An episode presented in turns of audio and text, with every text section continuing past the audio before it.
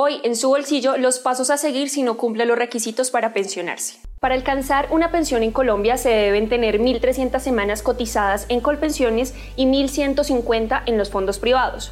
Pero si usted no alcanza con estas cotizaciones, los fondos están en la obligación de devolverle estos aportes a los afiliados. Si usted está en Colpensiones puede acceder a lo que se llama indemnización sustitutiva. En este caso, a usted le devolverán la totalidad de los aportes ajustados a la inflación. Si usted pertenece a los fondos privados, debe tener en cuenta que hay una condición que cambia y es que usted va a recibir la totalidad de sus aportes más los rendimientos en el momento en el que cotizó. Para tener claridad con la diferencia, la consultora Mercer hizo los cálculos con el siguiente ejemplo. Mauricio inició sus cotizaciones en el 98, con lo que para diciembre del 2018 completó 20 años cotizando con una base de salario mínimo cada año.